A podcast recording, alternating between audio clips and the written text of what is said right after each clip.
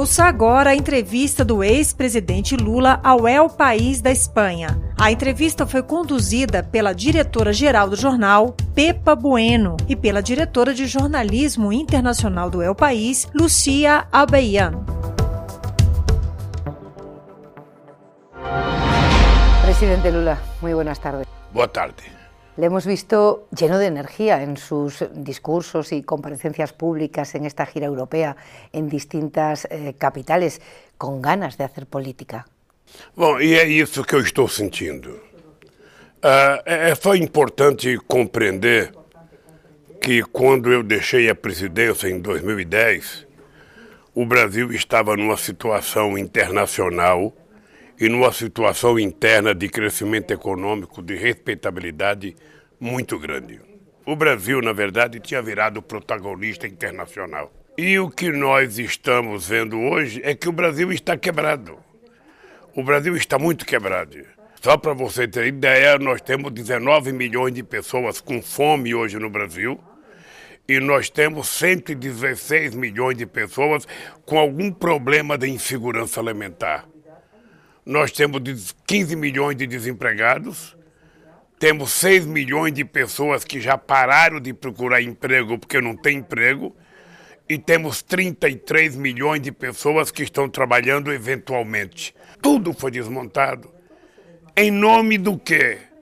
Em nome de apagar a imagem do Lula e apagar a imagem do PT da cabeça do povo brasileiro. Eu estou defendendo uma causa a minha causa é a luta contra a desigualdade no Brasil e no mundo. Então eu quero aproveitar, enquanto Deus me dá vida, enquanto eu tenho energia, enquanto eu tenho força no meu pulmão, na minha garganta e nas minhas pernas, de lutar para ver se a gente consegue criar um mundo mais humano, mais fraterno, mais solidário, em que todo mundo tem o elementar. Parece que eu tenho 76 anos, mas eu tenho energia de 30 anos. E por que se resiste a confirmar que vai ser candidato às eleições de Brasil? Porque não, não depende de uma vontade pessoal e não, não depende de mim. Veja, eu tenho que construir com outras pessoas e com outros partidos, sabe, um programa para o Brasil eu tenho que fazer uma aliança porque o importante não é apenas ganhar as eleições, é você governar depois. Eu não posso voltar para fracassar. E por isso eu tenho temor.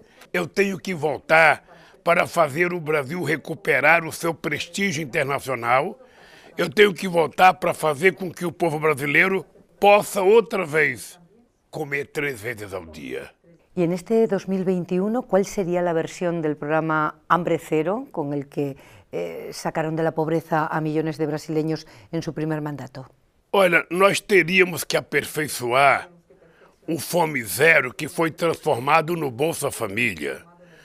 Ah, qual, era, qual era a importância do Bolsa Família? Era que o Bolsa Família ele não era um programa de auxílio apenas, ele era um programa que ele tinha condicionantes.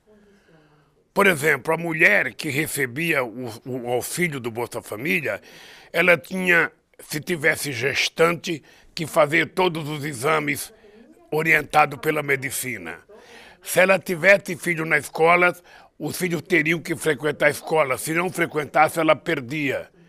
E ela tinha que dar todas as vacinas que as crianças tinham direito de tomar. E quem recebia o dinheiro era a mulher. A gente não dava para o homem, a gente dava o dinheiro para a mulher porque a gente achava que ela tinha mais segurança. Esse programa terá que melhorar. Mas não foi apenas o Bolsa Família que melhorou a situação do povo brasileiro.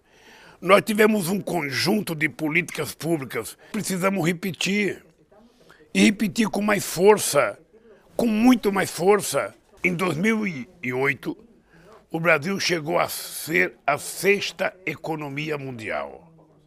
Hoje o Brasil é a décima terceira, ou seja, significa que nós andamos para trás. Os empresários espanhóis sabem do que eu estou falando, porque a Espanha é o segundo investidor no Brasil. Os empresários espanhóis estão muito bem sucedidos no Brasil e eles compreendem perfeitamente bem o que, que eu estou falando. Deduzco, por todo o que me está contando, que aunque no me pueda decir que va a ser candidato, le encantaría. Deixa lhe falar uma coisa. Eu posso ser candidato. Eu trabalho para ser candidato. Acontece que eu não posso dizer que eu sou candidato porque eu quero. Eu tenho que ser candidato porque a sociedade brasileira vai precisar de alguém para consertar o país. O país precisa ser reconstruído. Ele foi destruído. Ou seja, nós deixamos de ser um sonho para os investidores estrangeiros e passamos a ser um pesadelo. Por quê? Porque o investidor, ele quer duas coisas. Ele quer credibilidade e ele quer previsibilidade. Ele tem que acreditar no que o governo fala e, ao mesmo tempo, o governo tem que ter atitudes previsíveis, porque ninguém pode acordar e ser pego de surpresa toda noite.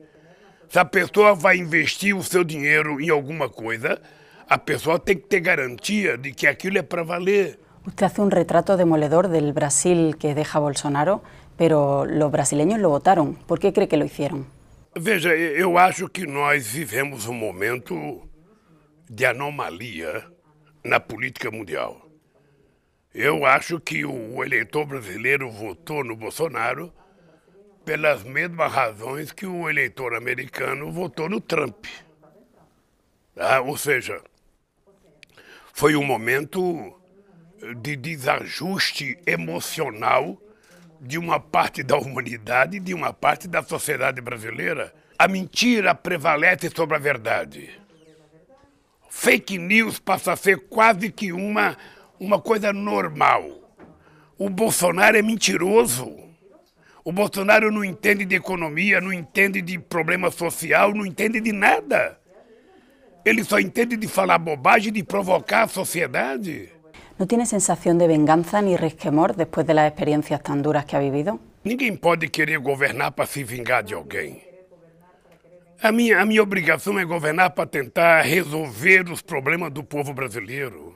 ¿Cree que la derrota de Trump en Estados Unidos revela que el fenómeno populista que, que existe en todo el mundo está en una fase descendente o aún tiene vigencia?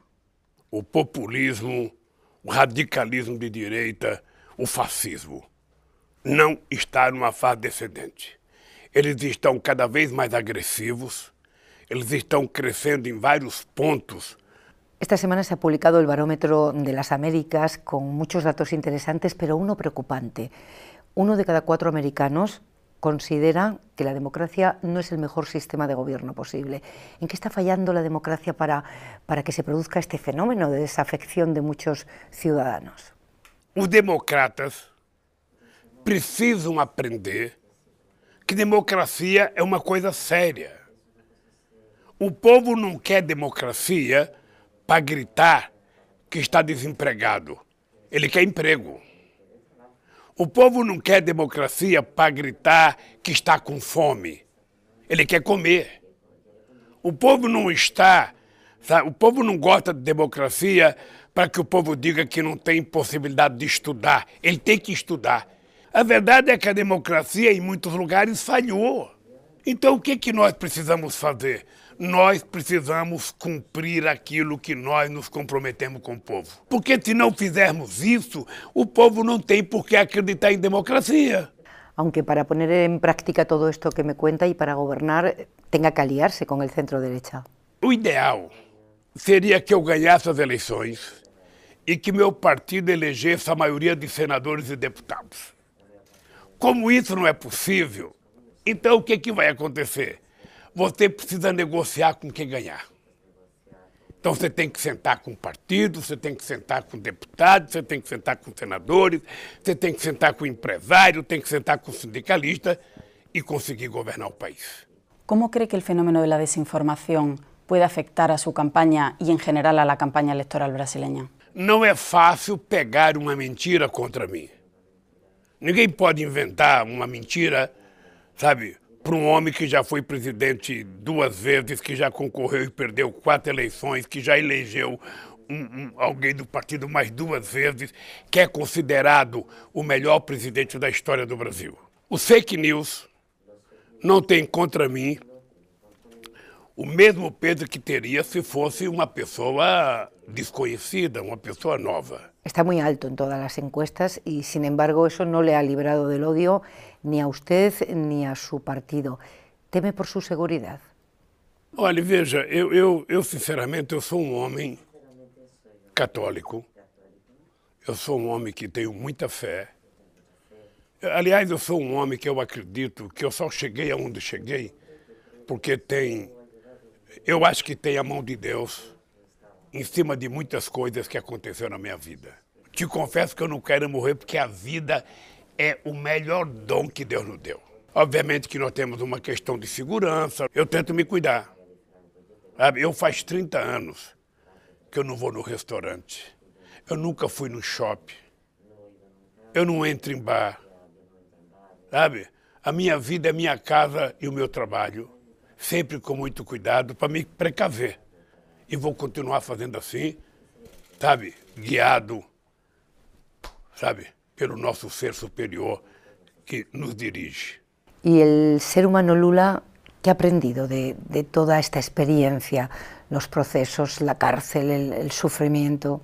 Olha, eu, eu acho que é, é incrível. Uh, eu tomei a decisão de ir para a prisão quando eu tinha orientação de muitos companheiros que eu deveria sair do Brasil. E eu não quis sair do Brasil. Eu tinha tanta consciência na minha inocência e eu tinha tanta certeza de que o juiz Moro e os procuradores tinham formado uma quadrilha política e econômica para tentar destruir a minha o meu partido, que eu resolvi ir para a polícia para poder provar a minha inocência.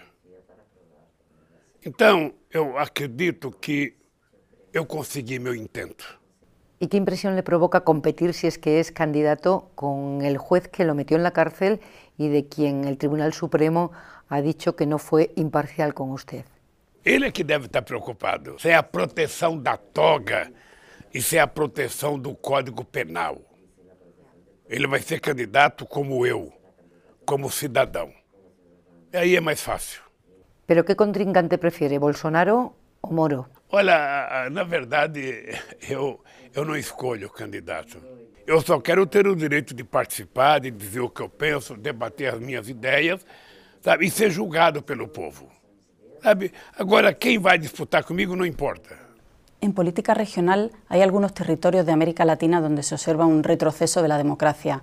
Eh, en Nicaragua acaba de haber unas elecciones sin reconocimiento internacional. Eh, la mayor parte de los países han rechazado que, que, haya habido unas elecciones libres. ¿Qué diagnóstico tiene usted sobre lo que ha ocurrido en Nicaragua? Todo político que começa a se achar imprescindível ou insubstituível começa a virar um pequeno ditador. Por isso eu sou favorável à, à, à, alternância de poder. Eu posso ser contra, mas eu não posso ficar interferindo nas decisões de um povo. Nós temos que defender a autodeterminação dos povos. Eu não posso ficar torcendo. Ah, por que, que a Angela Merkel pode ficar 16 anos no poder e Daniel Ortega não? Por que, que o Felipe González aqui pode ficar 14 anos no poder? Qual é a lógica? Sí, pero eh, Angela Merkel ha gobernado 16 años, Felipe González 13 en España metían ninguno de los dos a sus opositores en la cárcel. Olha, eu, eu não posso julgar o que aconteceu na Nicarágua. No Brasil eu fui preso. No Brasil eu era, eu era considerado presidente da República eleito, eu fui preso. Fiquei 580 dias na cadeia para que o Bolsonaro fosse eleito presidente da República. Sabe, eu não sei o que, que as pessoas fizeram para ser presa. Eu sei que eu não fiz nada. Se o Daniel Ortega prendeu a oposição para não disputar a eleição como fizeram no Brasil contra mim, ele está totalmente errado. Otro caso de limitación de derechos en América Latina ha sido la prohibición de manifestaciones esta misma semana en Cuba. Eh, a su juicio, ¿a qué obedece esto? Olha, não é só em Cuba que protestos são proibidos. No mundo inteiro, processos são proibidos. Greves são proibidas. A, a polícia bate muita gente, a polícia no mundo inteiro é violenta. Uh, agora é engraçado porque a gente reclama de uma decisão que evitou o protesto em Cuba e a gente não reclama que os cubanos estavam preparados para dar vacina e não tinha seringa e os americanos não permitiram que entrasse vacina em Cuba. Pero, presidente Lula, se pueden hacer las dos cosas, condenar el bloqueo y pedir libertad en la calle para los opositores. Você não vai resolver o problema da democracia com Cuba instigando os, os opositores de Cuba a criar problema para o governo. Você vai conquistar a democracia em Cuba terminando com o bloqueio. Estamos eh, viendo en todo el mundo, pero también y particularmente en América Latina, la enorme vitalidad del movimiento feminista. Me gustaría saber eh, qué prioridad sería para usted, si volviera a gobernar Brasil, la igualdad de género. Olha, eu posso dar um exemplo pelo meu partido, ou seja, no meu partido a igualdade é total, ou seja, o partido tem, o PT tem igualdade de gênero na direção do partido, tem igualdade de, de, de gênero na disputa para a Câmara dos Deputados. E eu vou dizer uma coisa para você. As mulheres elas ocuparam um espaço extraordinário no mundo do trabalho e no mundo da política. Só que essa conquista que as mulheres tiveram não foi acompanhada pela participação dos homens no trabalho doméstico. E eu acho que as mulheres vão conquistar cada vez mais espaço. Eu acho que as mulheres vão cada vez mais ocupar mais espaço na política, mais espaço no sindicato. Sabe, porque elas são maioria. Elas têm capacidade, sabe, de fazer igual ou mais do que os homens. Eu acho que normalmente a mulher é mais corajosa do que o homem. Esse negócio de dizer que a mulher é sexo, sexo frágil, isso é do século passado, porque não tem nada de sexo frágil na mulher. A mulher tem um poder de definição política muito grande e quando ela quer, ela consegue o que quer. Muchas gracias e muita sorte. Olha, muito obrigado. Gracias, presidente. Muito obrigado, muito obrigado a vocês.